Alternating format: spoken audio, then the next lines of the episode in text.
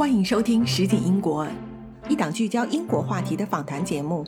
让我们在伦敦和你聊一聊科技、创业和生活。大家好，我是 Linda，欢迎收听《实景英国》。这期节目呢，是我们 AI 特辑的第二期，非常荣幸的邀请了 UCL 计算机系汪军教授来节目做客。汪教授呢，也是阿兰图灵研究所 Turing Fellow 和 Media Gamma 的联合创始人。王教授，你好，欢迎来节目做客。感谢这个邀请啊！对我是在 UCL University College London，国内就叫呃伦敦大学学院啊，就是人家可能就首先第一句问这个，哎，怎么是学院啊？怎么大学还后面还加一个学院啊？应该是学院大学，什么大学学院？我我可以稍微讲一下这个历史啊，就是那个呃，我们伦敦大学学院呢是本来最早的时候呢就叫 London University，伦敦大学啊，然后后来呢就是又有一些其他的伦敦的这个学校大学都起来了。因为我们是第一个伦敦的大学，所以叫 University College，就是第一个大学，所以大学是 University 嘛，所以叫 University College。然后你可以看到有 Imperial College，对吧？还有 King's College，还有什么其他的 college 了？说我们叫 University College，就是我们是个第一个大学的这个地位，所以就变成。University College London 了，当然英国人也觉得比较拗口，所以现在我们统一的，一般来说对外啊就叫 UCL 这样的缩写的话，就避免了这些其他的那个疑问，就像 MIT 一样，对吧？这个我都不知道，这个我在 UCL 读了书，我都不知道还有这个典故。啊，你不知道？对对对对，是是这个原因。那我们学校其实在这个业界还可以吧？这次好像那个 QS 排名，咱们是在全球排第八，是吧？对对对，咱们在全球排第八，所以基本上是在大学排名里面。一般是在前十吧左右，不管哪哪几个榜啊，反正在英国的话，我们应该是在应该前三都没有什么太大问题，对吧？应该这样保守 top five 肯定是完全没有问题的。好，咱们就跟那个帝国理工稍微争一下第三名，对吧？对，就跟他争一下。对对对对对。然后这个剑桥流金咱们不要争了，对吧？咱还是比不过。就是名次上面当然就是可能有些科目可能。嗯，就是超过或者有些情况，但是对，嗯，从从民生角度来讲，就是我们就地沟底理工这个互相争第三吧，这应该是这样这个水平。那呃，就回到咱们计算机系啊，就是我们计算机的机器呢，就是大家可能都知道啊，出名的就是那个大家讲的那个 Alpha AlphaGo，就是就是我们学校的一个老师，他叫。David Saver，他就是和这个 DeepMind 合作，后来就变成世界第一的这个高手了，超过了所有人类的玩家。就是这样子，就是咱们 UCR 的这些一些基于呃计算机学习、machine learning 和 AI 的研究呢，可能就会为大家所知道。然后我这边方向呢，最早呢我是做一些呃信息检索，大家可能知道那个搜索对吧？都都用百度啊，大家不知道大家现在用不用百度啊？就是搜索引擎，Google 的搜索引擎啊，包括 Bing 啊。还有国内的一些搜索引擎啊，就是搜索其实一个比较重要的一个算法。我以前一直在研究这个，然后包括推荐，对吧？刚才领导也讲了，说呃，当这个咱们的这个啊 Podcast 被推荐的时候，这个流量就上去了，对吧？根据你的历史的东西，我到底是怎么样去推荐给啊用户什么样的内容，符合他的。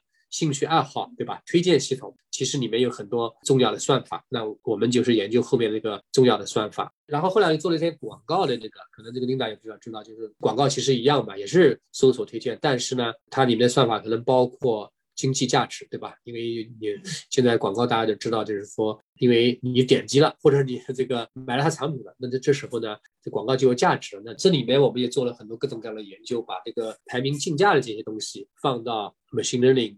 A A I 的这些算法里面，对吧？那其实就是把什么东西呢？把我们叫博弈论，就是说我的行为决定你的行为，你的行为决定我的行为，最后什么是个比较稳定的状态？那么稳定的状态就是这个纳什均衡。就经济学里面的这个博弈论和 A I 的结合，那就产生非常有意思的事。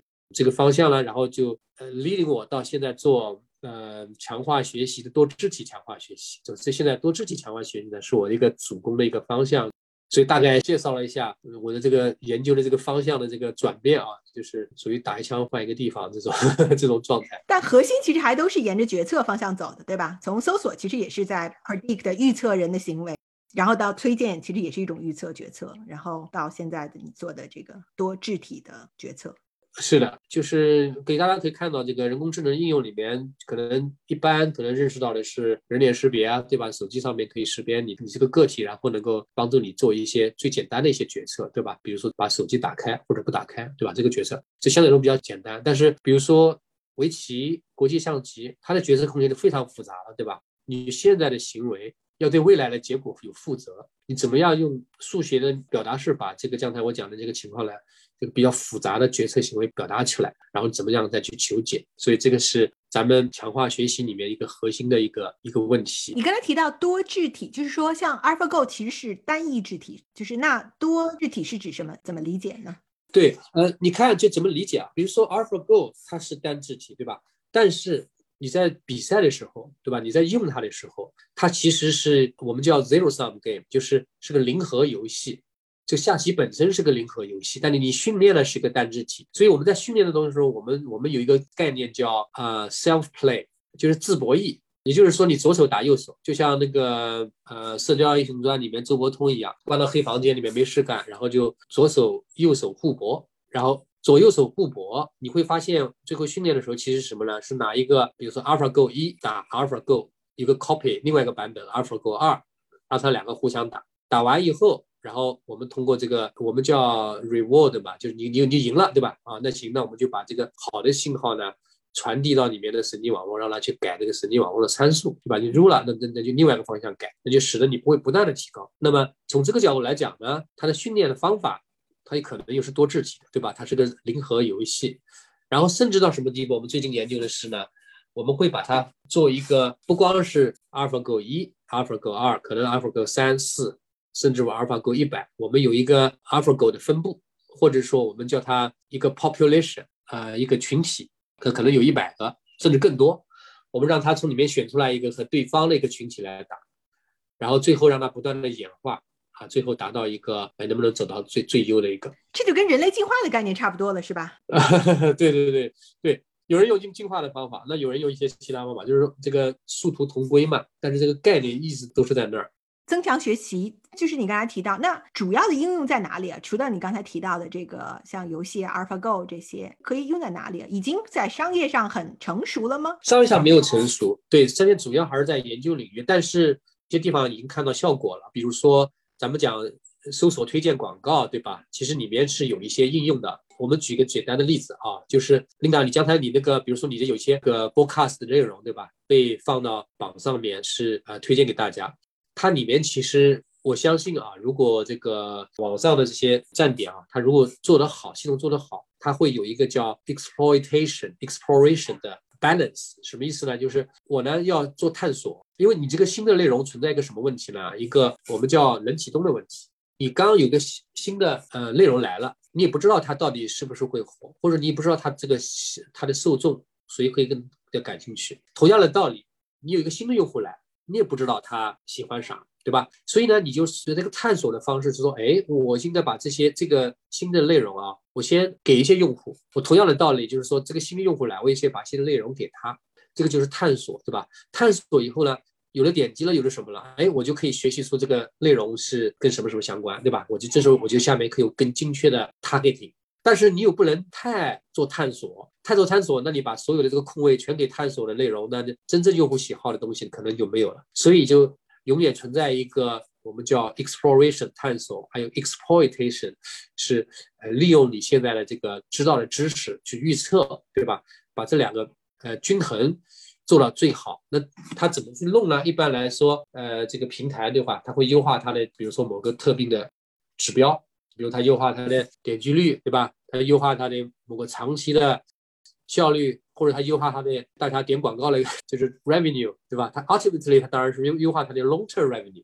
这个 long-term revenue 同样也是存在 exploitation，exploration，exploitation 啊，我 exploit 当前用户的那个，我给他多出一点广告，对吧？但是呢，我也不能让用户整天看到的广告非常讨厌我。从长期角度来讲，我要留住这个用户，同时呢，我要把我这个给用户带来利益的情况下，也就同时我自己也能生存，对吧？所以就是永远存在这种呃 balance 啊，这个是强化学习里面的一个最经典的问题，有各种各样的强化学习方法，包括 Bandit 叫多臂老虎机啊，这个是专门研究这个，然后这个有多都是用在咱们搜索推荐广告里面，就是这个无处不在的啊。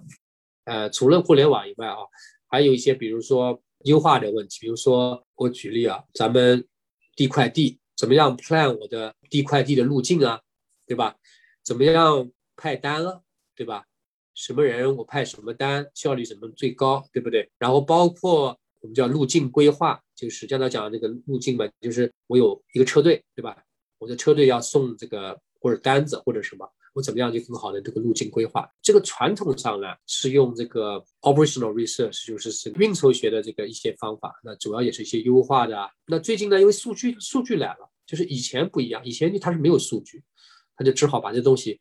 啊，写到这个求解器里面，然后求解器给给给他个答案啊，他就弄。现在是动态的，同时呢，一大堆数据来了，数据来以后，你就可以通过数据可以学习了，对吧？哎，这个好，这个不好，什么什么效果都可以 measurable，everything is measurable。所以现在我觉得属于一个，就是大家都在探索用机器学习的方法加到以前的传统的这个求解器的这个里面啊，所以这个现在是属于一种改革换代的一个阶段吧。那这个是更需要在 research 上有些什么样的突破吗？还是说更多的是说还是要更多的数据，然后能够更好的来做计算？呃，我觉得是两个吧。一个首先就是研究上面可能要一些突破，比如说我怎么解决一些大规模的、小规模的现在都可以计算机学习，但实际上呢，呃，Mostly 你可以干这个事，但是你怎么样突破大规模，这是一个这是个问题。然后怎么泛化啊？比如说我只能解决。二十个车的，我我在这变成五十个车的时候，还得从头来，就没有起到一种泛化的能力。就二十个，我可以迁移到五十也可以，五十个车类可以迁移到一百，对吧？就是你换成公司一的东西，那是不是公司二的也能用啊之类？就是这种泛化性。那么还有一个就是说，也是业界本身也存在一个能够接受，对吧？包括数据的采集，是不是把数据更更能够 clean 啊，能够就是清理成可以能够捡到实际用的。对，其实就是说，从人工智能从最简单的一开始是感知嘛，对吧？就是我们先能够视觉呀这个层面解决问题。那从要从人的智能的角度来讲，决策是最高智能了哈。那就是在现在这个层面，就除了游戏这个场景以外啊，这个 AlphaGo 的确非常强大，我们已经绝对证明比人类还强大了。那就是最前沿的这个 AI 来讲，这个决策能比我们人做得好吗？对，我觉得现在肯定是没有，就是你真正到应用性是吧？对吧？在某些 specific case，比如说下棋这个 case 啊，它可能会比人下的好。但是我们人的厉害的地方就是说一些复杂的场景，然后这些场景我可能没有见过多少次的情况下，我可以一次二次我就学会了，非常人会非常快。你看这个 Alpha Zero 或者 Alpha Go 对吧？Alpha Zero 甚至是不需要。这个任何的 human knowledge 可以去训练，但是它训练次数非常大。我们叫 sample complexity，什么意思呢？就是我要见到的这个例子量是非常非常大。现在这段时间呢，大家关心这个大模型，我等会会讲这个大模型的话，这个这个烧的这个钱，对吧？这个 GPU 这个量，我这个手头没有什么具体数据，但可以达到这个，它训练一次可以可能是说一个飞机从这个呃哪个地方飞到哪个地方，整个的这个。能源都消耗掉了，才能完成一次训练之类的，所以这个这个消耗的能源是非常大，所以这个肯定是要一个解决一个效率比较高的才行。就现在还大家正在努力去变得这个效率高，那这个肯定我觉得也会非常快，就是非常快的把这个效率会提升上来啊，这个这个指日以待。那所以说，这个泛化能力是没有，肯定是没有人厉害的，对吧？所以我觉得就是说，在某些特定场景里面，可能一些比较 routine 的场景它是可以。那么目前就是一些比较复杂的场景里面，对吧？一些复杂的决策，或者是说不是 well defined 的问题，我讲 well 不是 well defined，可能哎，我做这个决策也行，我我做另外一个决策可能也行，对吧？这种模棱两可的情况下，那可能人的这个能力要很强，因为人这么多年进化，对吧？所以人的大脑还是很复杂的哈，是一个超超强的个机器，各种算法在 run，而且效率超高。效率超高，对。所以，所以这个我们做 AI 的人，其实要看的广泛，比如说包括认知学啊，包括 brain science 啊，脑科学啊，都得涉了一点，都得了解一点，然后通过对大脑的一些理解吧，然后把这些 idea 可以借过来，借鉴过来，可以对我们的这个就是研究会有起到很重要的作用。对，哎，我记得你几年前好像当时有做过研究，方向就是说机器意识。呃，对，对对对。机器有意识吗？最后有结论吗？现在肯定没有啊，当然取决于你怎么定义意识了。意识怎么定义还不是那么清楚啊。就讲到意识这个，我觉得我们之前聊过很多啊，意识的东西，就是你讲的机器有没有意识，对吧？我觉得可能以后会有。首先，意识是啥？我的粗浅的理解啊，就是你得有一个我们叫 subjective experience，就是你能够就这个主体啊，它有主观的感受。OK，它通过某种形式 report 给你。其实我看到一个，至少当然不是一个非常严谨的定义，但是是一个可以 work with 的一个定义。所以如果是这样子的话，你按这个标准来，那可能现在所有的机器都不是的吧？然后呃，现在有一些这个研究方面呢，是通过一些测量就定义了，比如说 consciousness 是有一个方法叫 RIT 嘛，可以大家可以去查一下，叫 Integrated Information Theory，其实意思是说，如果你认为大脑也是一个呃信息的处理系统，对吧？那么这个大脑在处理这个信息的时候呢，它如果是能够把信息很好的集成起来，所谓信息是很好集成起来，就是我这个一加一要大于二，我一加一不能小于二，或者一加一等于二，就是一个信息加另外一个信息，我要能真正集中集中起来有用了，对吧？而不是分离的，那就说明它会 give rise，就会产生意识啊，这是一个定义。但是这个只是一个目前的一个理论啊，就是没有 fully verify。但是我觉得这个是个。最数学最我我认为是个比较有意思的一个可以值得去 work with 的一个一个理论。那在这个定义，如果按照这个定义，你再去 measure 我们现在的神经网络，你会发现我们主要用的那个做人脸识别啊这些东西都不行，都没有意识。对，呃，当然它那个意识 measure 有一些问题，就是说你如果去 measure 那个啊 thermostat，所谓 thermostat 就是那个控制温度的温度控制器。它有反馈网络，它有反馈在里面。那这时候呢，你用 numeric 它的这个 consciousness 意识，用按照它的这个 integrated information theory，它是有有它的这个值的。那反对这个理论就呃，那个温度控制器有意识呢，这个明显不对嘛。所以这个 integral information theory 里面定义的这个东西呢，可能跟真正的人的意识呢，可能它可能更宽泛，可能不是完全 consistent。如果是这样子的话，那么。我们就需要人的这个意识的研究啊，从他们这个 cognitive science 认知学里面啊，包括这个心理学里面研究，我们可以去用它来测量现在的神经网络，然后通过对这个现在的神经网络的了解，我们说，哎，其实我们是不是应该开发另外一套神经网络，对吧？使得它的这个 RIT 的信息更大一点，那是不是它有可能会产生更好的一个方法，对吧？所以是这两个其实是互通的，可以 drive 驱动这个 computer science 研究更好的一个神经网络的架构。另外一个点呢，就是呃意识和潜意识。那么你可以认为，可能可能现在神经网络这东西呢，哎，它可能达到一个咱们潜意识的东西。比如说，你你手突然被火烫了一下，这时候你先有你先有反应，你才意识到它的存在，对吧？那么也就是说，其实人人的意识呢部分，只是在你行为决策的一小部分，就你真正的 aware 到你干这件事情。其实，在你整个的人的这个驱动、驱动你的各种各样行为里面，是一小部分，而大部分呢是这种没有意识的。你其实你人的很多动作都其实没有意识，你并不一定你 conscious aware，你就主观的能感受到它。对吧？Automatic response，对吧？就是自动反馈的问题啊。对对对对对，所以这个情况下就特别有点像现在咱们的这个一些东西，它是没有意识，但是它可以帮你做一些一些比较简单的一些决策。比如说你在开车的时候，对吧？一些熟悉的环境里边，你脑子里面可以想其他事情，你照样可以开车。开开到家里面的时候，我问你，你说，哎，你经过哪个红绿路口？你完全不知道，所以你就是你主观的没法描述你的你的感受。为什么？你这个那是无意识的。控制，如果这样子把咱们现在做 AI 的研究和那个的话，你会觉得，哎，现可能现在都是一些无意识的控制啊，无意识的这个预测啊之类的，对吧？所以把这些东西先搭好，然后就会以后就可能会不会有意识的东西啊会出现。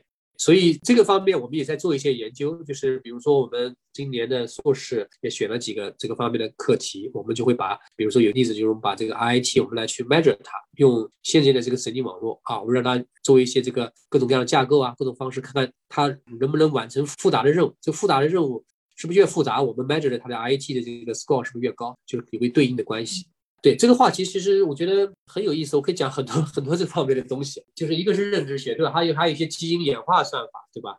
你刚才讲到演化，那个演化的个体到底是啥？我前段时间跟别人讨论那个一个自私的基因的。如果大家就是对进化论感兴趣啊，呃，甚至对这个博弈论感兴趣，哎，大家可以去看看。可能真的是把你这个对 进化论的认识啊，对这个可能有一些 revolutionized 改观。就是这个意思呢，我可以大概稍微讲一下，就是说他认为进化的个体不是个人，而是基因，就是人只是一个基因的载体，对吧？你生存其实是并不重要，重要的是某些基因的生存。比如说，在整个人类里面，哇，有些基因是负责，比如说某些特质的人。他会发现这种样的这个基因控制这种行为更符合环境，那么有这种基因的人，他可能生存的概率就会更高，对吧？相反来说，有些人有些基因呢，他就 die out 了，因为他在这个整个这个 population 这个 level 里面，这就解释了什么东西呢？解释了一个，如果是进化论，为什么我们人类啊，包括不光人类，包括一些动物，它有利他行为，利他行为，它甚至有些人会为了牺牲自己的生命去救其他人。如果你是按照 survival game，对吧？每个人目的都是优化自己个体的生存的概率的话，这种行为不会出现。那为什么自私之心就提供了解释？为什么呢？因为我会 sacrifice 我的生命，为了我的儿子，对吧？你可以看到母亲会 sacrifice 他的这个，会为了他的这个后代 offspring。为什么？因为他们本身里面都存在相同的基因，所以就有些基因就是说，哎，可能从这个角度来讲，我儿子也有这个基因，他有。我也有这个基因，对吧？这个利他的这个基因，所以在这个 population 里面，它就会传播了很多。你是在救你的儿子或者什么，在某些场景情况下啊，或者你抚养你的儿子，其实是这个基因它的控制的行为就是让你抚养，对吧？所以这一类的基因它就会很容易在这个 population 里面存在，所以你就会发现利他个体的利他行为就可以得到很好的解释。所以等于是你的基因影响了你的决策，对吧？啊，对，各种各样的基因就会导致你的不同的行为嘛，对吧？那从要从人工智能从这个 AI 的角度来讲的话，我们最终应该是 model 这个基因是吧？最后把人的基因给 model 出来，然后我们就可以 model 出来人的行为了。对 对对，这个我前几天跟学跟学生在聊这个事，在讲我们能不能这样的做，就是我们现在单个的在优化的时候是一个单个神经网络个体，一个神经网络个体。那我们现在是不是可以把神经网络分开？我们可以去 evolve 这个神经网络的某个特质的功能，对吧？某个特定的功能。但现在神经网络它是这个黑盒，你也不知道神经网络这块呃负责这个功能，神经网络的那块负责那个那块功能，你是不知道的。所以你就不存在像呃基因，基因只是个概念，对吧？就是说在我们这个地方，基因是个概念，你不知道这个基因到底是我们在机器学习里面的是几块这个 notes 神经网络的哪一部分是，对吧？你得定义这个东西。对，那应该是有些方法，我们可以讨论。我们和学生讨论过，有些方法可以去做一些实验，去看看这个事。那就是将来有可能我们再有一些新的技术，我我在玩新的神经网络或什么之类的，能够做像 G DNA 测序类似的功能，把另外一个神经网络给解开了。对对对，其实研究上有个叫 modular network，就是把这个神经网络把它 decomposable，叫什么叫分解，可以分解性。那现在。machine learning 这个技术是不可分解性，所以这个其中有一个研究的点就是让就可以分解，对吧？可这个就是其实好多问题，我们本身好多问题都是可以分解的。那现在，呃，就是人工智能这东西做分解的性的问题，就是其实很困难，很困难。所以人工智能理论上讲，也不光只是计算机科学的这个主要的研究方向了，对吧？就是说你是需要跨学科的把它综合起来。啊，对，这这当然这是我们的一个方法论了，这不是不知道其他研究者怎么看，可能我们比较 open minded 吧。我觉得研究就应该这样，就是，呃，你不能只是在自己一个领域里面那个闭门造车，肯定不行。你必须要有个比较宏观的理解，对吧？因为各个地方其实是相通的，就否则就你的 impact 就不会很大。提到这个，我想再聊聊艺术，因为我知道你其实也特别感兴趣艺术跟这个 AI 的结合。这个我们 AI 能替代艺术家吗？在将来？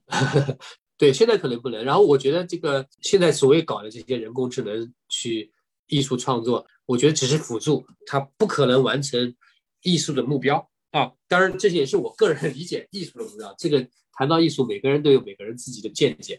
所以我的一个看法，艺术是干嘛的？艺术是是在表达你的内心的感受的，对吧？它是表达你的作为一个人，对吧？你的 human 作为一个 human condition，你作为一个人，你这个在这个人的这个状态下，你的感受的 technology 呢？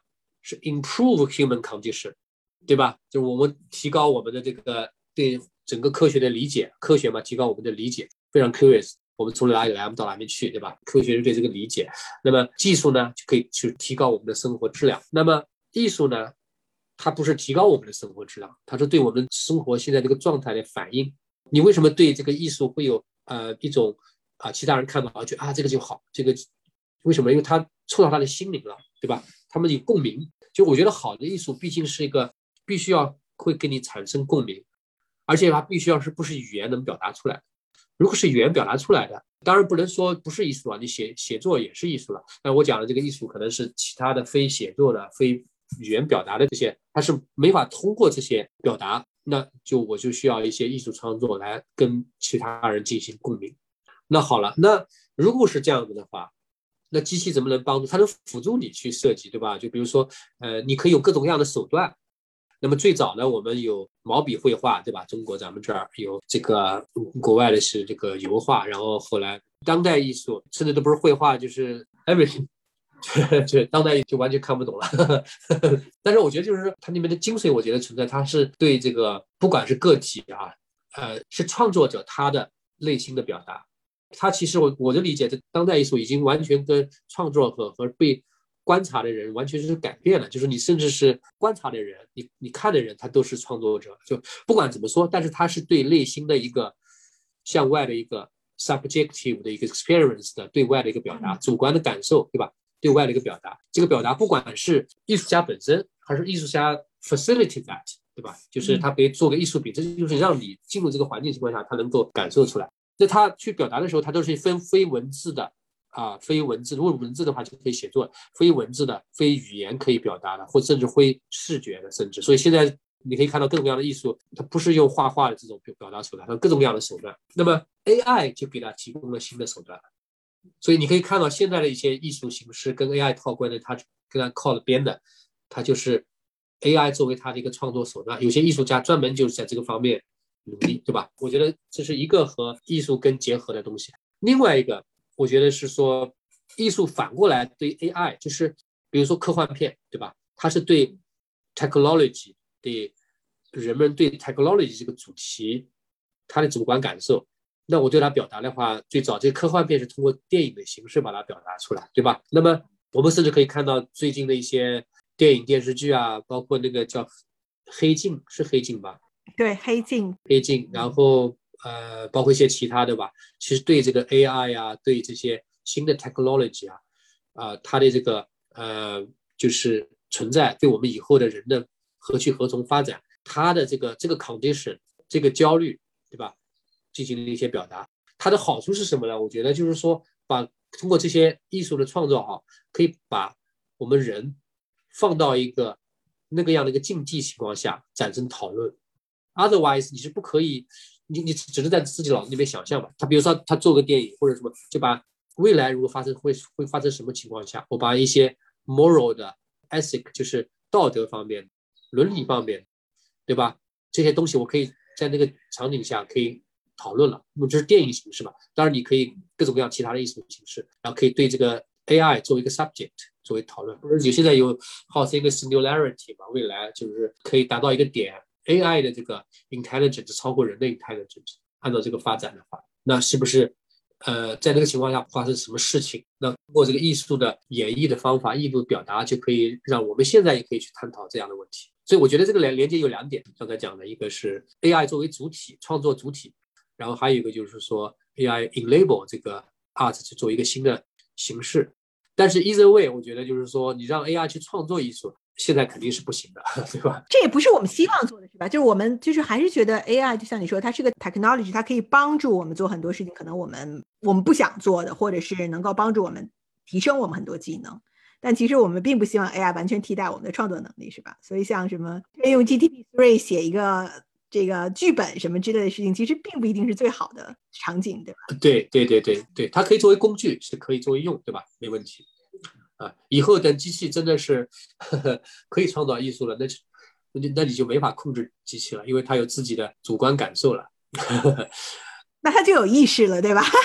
啊，有意识，对，有意识的主观感受了，那就那就完全是不一样了，对吧？你你你得把它作为一个个体存在了，跟我们一样的个体存在了。嗯，对。但你刚才提到说你现在研究，比如这个多质体的这个决策，那其实你每一个。还是把它当成一个 agent，还是把它当成一个机器，是吧？然后你对每一个进行优化，还是说你其实已经把它当成一个组织，然后是在这个平台上所有的具体都都进行优化？其实主要是看它的那个优化单元，比如说，呃，我们多肢体的情况下呢，我我我也再举个例子啊，比如说咱们互联网，就我就拿大家都熟悉的搜索推荐广告来举例，搜索它想优化它的这个，比如说搜索的点击率，对吧？推荐的话，它想优化推荐的那个推荐给你的东西是不是相关？然后广告，对吧？他想优化广告主的利益，或者说优化平台的利益，或者他想赚钱，对吧？这三个。目的都不一样，它每个都有单独的算法。那么你会发到阶段，大家都在优化各个算法，然后优化到最好。那这时候就会发现，哎，我下面再怎么去提高呢？我就要提高他们能不能一起合作，或者一起竞争，对吧？这时候他们的目的是完全不能说完全不一样吧。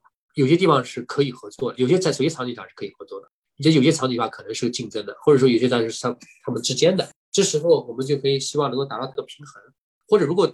达到的平衡，这平衡可能不是我们最想要的，可能有些就像 prison dilemma，对吧？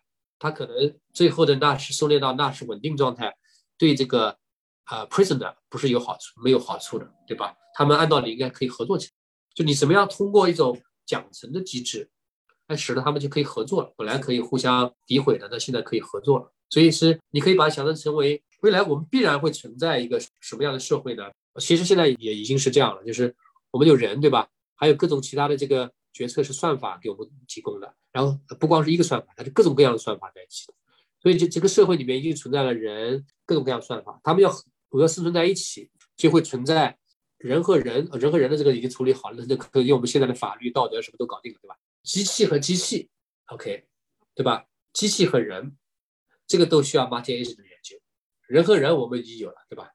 我讲的就是机器和人，机器和机器。multi-agent system，明白了。所以，但是在这个情况下，你像人跟人之间的这个，是因为我们有一套法律来约束大家。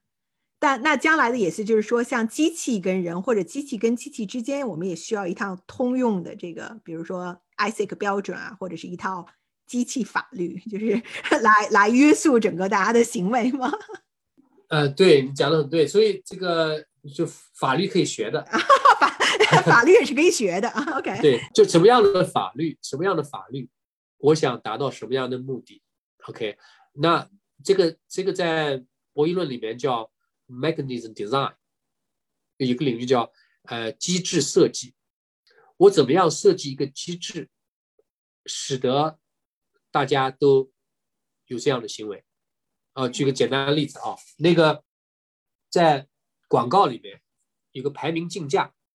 竞价的时候，就你竞的什么价，我选最高的，然后我同时呢付钱的时候，你逼的五块钱，我就最后你付就付五块钱，对吧？这个时候大家会发现呢，你如果是干这样的干呢，每个人都会 lie，他会逼的时候呢，他会尽量逼的比他真实想认为的这个价钱要低。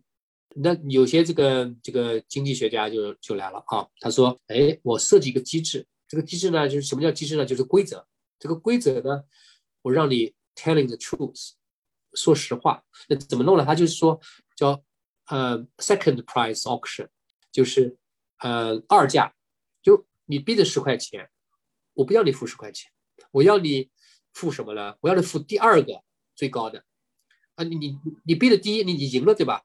你排第一还是按你谁排谁谁排第一谁赢，对对吧？但是你付多少钱呢？你付第二个。这时候你的心里面可能就是讲，哎，这个反正我那个就是都是第二个价钱嘛，不是我出多少我就要付多少，对吧？那我可能逼的时候，我就其实就就就你会有一些理论分析，在有些特定情况下，或者说在有些假设的情况下，那就是 truth telling，你就会 tell the truth，你认为多少钱你就逼多少钱，这就是一个最典型的机制设计，是说我 design 我的规则 in such a way，让你的行为符合我想要的东西，就是说等于我设计一套规则，然后。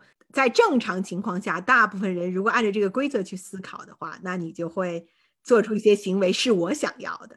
但如果有那种个例的话，那他还是可能对你你的你的假设，对你讲的非常对。你讲的假设前提是每个人是 rational，rational 对吧？他是理性的。所谓理性，就是他最大化他自己 utility。所以这个问题是以前这种机制设计对人的啊。机器设计对人的，但是现在机器设计对机器对 agent 那就不存在这个问题，因为每个 agent 都是 rational。因为每个 agent 在设计的时候，就是把它设计的 rational。对，它是优化它某个对对优化它某个特定的这个呃目标函数的。对吧？我我们在设计算法的时候，我想，呃，最大化我的人脸识别的准确率，对吧？我想最低化我的错误率。我下棋，我想最大可能的赢你。OK，这都是非常 rational 的。那你就是你可以设计机制了。对，哎，那将来这个机制是不是也会有一些，就是说更加官方的标准或要求啊？就是说，当然你在一个在一个商业环境、商业情况下，我每个公司肯定可以设计自己公司的机制，是吧？但是你最终 eventually 是不是所有系统也还会需要更好的连接？就像人跟人嘛，总总还是在不同层面你会需要有接触的啊。对对对，就你讲对，就这个 government body 到底谁去设计这个机制？有可能比如政府啊，跟他把数据过来，我去。learn 了一个机制，然后这个机制 implement，对吧？reinforce 这个机制，或者是说我是一个广告主，我根据这个情况，我就设计我的大家广告算法都必须这样子来。就你讲对，它肯定是有一定的约束力，就是你得有一个去约束的方法，因为它是规则嘛，你就必须要遵守。那肯定它有一定的法律去实现它。呃，还有另外一个就是我鼓励大家都交税，对吧？我可能有些 incentive 鼓励大家去交税，那我可以有些地方免税，我怎么去免税？我怎么去那个？这东西都是可以通过机制设计的嘛，是吧？那这当然就是对人的，就现在这个实现的这些东西，税务局它那个税法怎么定？呃，它可能如果比较呃有一些机器学习的东西啊，一些大数据的话，它可以通过这个方式来，对吧？将来同样应该可以跟机器收税嘛，对吧？它如果烧那么多 GPU 的话，对我们环境破坏这么快，应该作为对对，好像现在是不是有一个税啊？开始大家讨论这个给机器人收税啊？哦，是吗？现在有在说，有有好像是这样，就是说，呃，一个公司如果雇更多的呃机器，没有雇人，对吧？那么本来你有人的话，你是对人有各种各样的税的嘛。你现在你雇佣这个雇佣机器了，也不给他付工资，什么东西，政府也收不到那个 income tax 之类的，好像有一个说法开始考虑这个东西了。对，所以就是人工智能不光只是要从技术层面考虑这些问题哈，从商业层面更多的是对政府，政府需要有更多的方式来去考虑这个问题。所以这是个综合的，对吧？你看到这这些场景，各种各样的场景都会出现了。那这场景都会出现什么情况？你通过艺术表达就可以让大家感受到这个，对吧？但艺术表达有时候，但我觉得现在这个人工智能等于有大家两个误差，要不然大家就觉得这个是呃。万无不能，所有事情都是可以做到。比如我们举例提到这个对话系统，我记得几年前有一个电影叫《Her》，是吧？就是所有人一提就会说啊，像 Her 那样子。但今天技术远远还达不到嘛，对吧？就是其实技术还没有达到。要不然另一个就觉得说人工智能只是作恶的，就是 这个 人类都被机器取代了，然后其实让大家都觉得特别恐慌。其实我觉得艺术表达可能也会有这种问题出现。我觉得我对我还是 positive。我当然这些这些。他艺术比较，他这些这些表都要夸张嘛，对吧？他不夸张，他不 shocking 的话，呃，他就卖不了钱，对吧？所以，呃，就是他的表达方式可能是要让别人注意，引起 attention 是是需要这样，对吧？但是，嗯，我今 general 我觉得还是比较 positive，它只是一个 yet another technology，可能是个 revolution 的 technology，但是它只是个 technology，去最终还是取决于人怎么用嘛。自动驾驶啊，今年不是说号称自动驾驶非常火嘛，什么元年之类的。好像每年都说元年哈，说了好几年了。这个事儿 Level Five 的，就是好几年前就说在今年就应该能实现，但是啊，今年肯定实现不了。对，但是我我我觉得就是说，看到这些自动驾驶上路了，我觉得就是就不止 Tesla，如果 Tesla 是自动驾驶的话，就不止 Tesla 在上路，特别是在咱们中国上路了，那我觉得这个就开始了一个快速增长的阶段了，因为你上路以后就有数据了，对吧？上路以后就有数据，上路以后数据以后就会就会有问题啊！这是问题是不是实验室的问题，而是真真真正场景的问题了，所以迭代就会快了。然后资本也进去了，对吧？资本也进去以后就成了正循环了，然后大家又买单了啊，那就更支持这个。所以这个东西还是要循环，就是你还是要有一个商业场景，然后你有产品出来，然后你能采集更多的数据，你才可能把这个滚起来，是吧？否则的话，你永远就还是只是一个实验室的一个一个项目那样子。对对对，rich get richer，就是就对吧？就是你数据越多，你就更有可能成功。能聊聊之前你的那个 startup 吗？从做研究到真正做公司，你当时有什么比较大的这个挑战，或者是这个觉得 shock 的？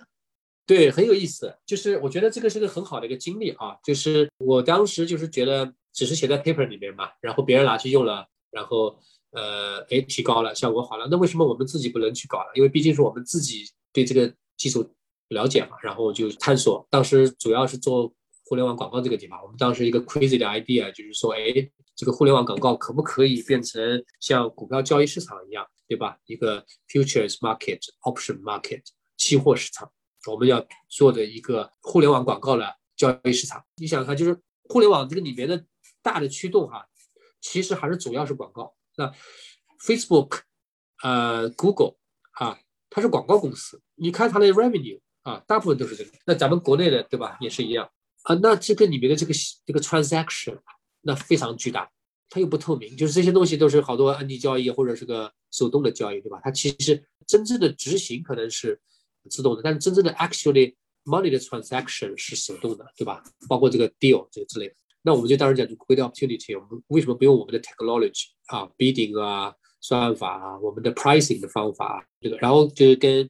咱们学校把 U C R B 是你聊这个事，他说挺挺好。然后他说我们可以提供你 funding 啊什么，但你可能真正做的话，你的精力可能不行啊，或者精力有限。我说没问题，我可以百百分之百弄。他说那最好找个 partner。后来我就哎正好有个我的那个合作伙伴啊，后方的后来是他正好剑桥那个 M B A 毕业，然后他也有这个相当相同的 idea，他就发了信给我了。他是做 business，他他的 M B A 对吧？他就是。比较擅长管钱，对吧？我这个人又管不了钱，正好一拍即合，：“哎，那行，我们这 idea 挺好，要不我们去弄。”然后那时候就，我们就花了大概半年时间，我们俩就在 Phone Company 之前就走遍了伦敦的所有大大小小跟这个业务有关系的。因为伦敦的好处就是说，在这个非常小的这个 两公里这个 square 里面，你可以找到什么样的人都能找到。它这里面什么样的人，什么企业 industry 都有，对吧？Headquarter 或者是 branch 之类，都都在这儿有。所以我们就。聊了很多很多人，然后最后把这个基本上想法就啊想好了，我们就然后就 raise 放，然后就在做，然后其实然后中中间过程当中呢，呃，我发现很有意思的就是说，让我比较一个体会的就是说，真正最后企业起作用的并不是 technology 啊，或者说 technology 并不是那么重要，而重要的是产品，对吧？产品，产品，产品是重要。什么叫产品？就是你得。你得有人买，对吧？你得有这个功能，功能是别人需要，这个是非常重要的。然后呢，嗯，所以在这这个也是学习当中，对吧？这个也是整个的学习过程。我们也是 raise 了不少，然后我们做了一个就是 bidding 的产品。我们之前甚至想自己做那个 demand side platform，就是相当于直接帮客户去做 bidding。那么甚至是我们想做一个交易市场啊，那个然后给给直接给那个，但是我们发现这个地方呢，这个需求量其实并不是那么大。为什么呢？因为其实。你技术上是对的啊，就算你技术上对，但是它整个的这个 industry 的这个整个的这个或者说食物链，对吧？它不允许这样的去做一个呃透明的交易市场。其实百分之多大多少的这个 transaction 是 Google 的，还有 Facebook 的，它这个交易所都是 closed 的，它只有通过 close，对，它不希望透明，对吧？那你做做第三方，你可能也大不了哪边去。后来我们就觉得还是干脆做在。呃，技术上面，我们 provide 一个 service 产品呢，是在我们的擅长的 technology 去做个 bid，然后给 DSP 或给什么用，所以这样子挺好。后来我们公司后来就被呃美国的一家这个 DSP 收购了，然后把这个技术就移植到他那个他那个场景里面，就这样的一个过程。所以我觉得从过程当中呢，我体会到了这个啊还是不一样的这个呃 experience，对吧？就是说跟研究不一样。对吧？我当然要 develop 你的你的 technology，这个毋庸置疑，对吧？但是同时呢，最核心的是产品，因为它完全是按这个商业运作，对吧？你完全是是不是最后能不能赚到钱，这个就是非常明显的一个 measurable 的东西。啊，它产品的形态这些方面可能考量的因素更更多一点。对，就是其实这也是 UCL 很好，就是包括整个英国大学都非常支持的一件事情，是吧？不一定，就是各个学校不一样。对，就看什么学校。那我觉得我们学校还是非常 open，非常支持。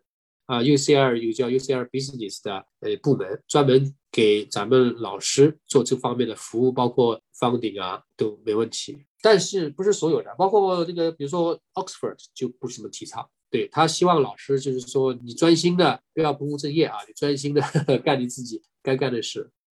那你那会儿就是。尤其在一开始做 Amiga Gamma 的时候，你那会儿也还继续在 UCL 还得上课是吧？还得教课哈。啊，对，没问题。对我们学校都是可以。然后你只要跟系主任讲说这个啊，我们有一个 spin out，我们想我想多可能时间上面可能更多一点放到这个公司上面，没问题啊。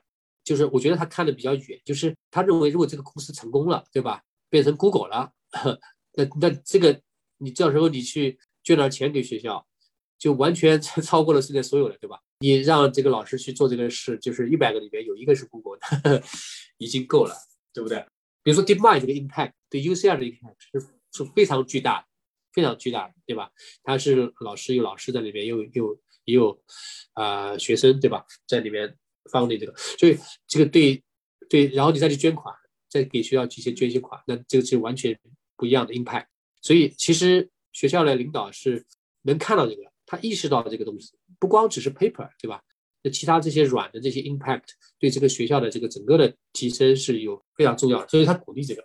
对对对，DeepMind DeepMind 在咱们系开的课我还去听了嘛，我还跑去我去听了整个几节啊，就做的还挺好的。对对对对对，招对招生啊，对吧？然后对这个影响啊，然后对这个对我我们的这个技术给教给我们学生啊，都是有很好的。刚才你也聊到了，就是你现在其实，在夏天的时候还做一个有点像集训营一样子的 summer camp 是吧？主要能给大家介绍一下这个 RL China。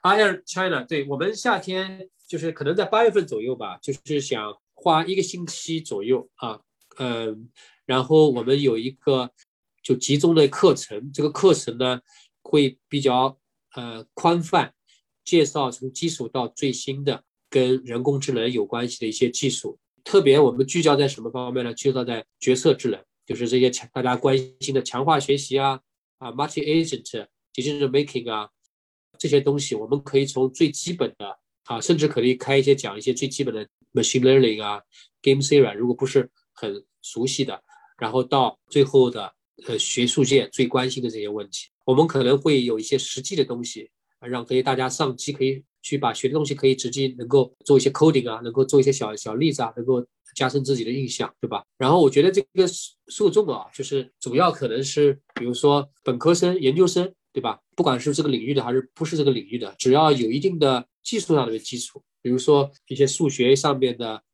工科的数学，对吧？然后可能学一些计算机方面的，比如说一些 coding 的一些东西啊，有些经验。要会 Python 吧？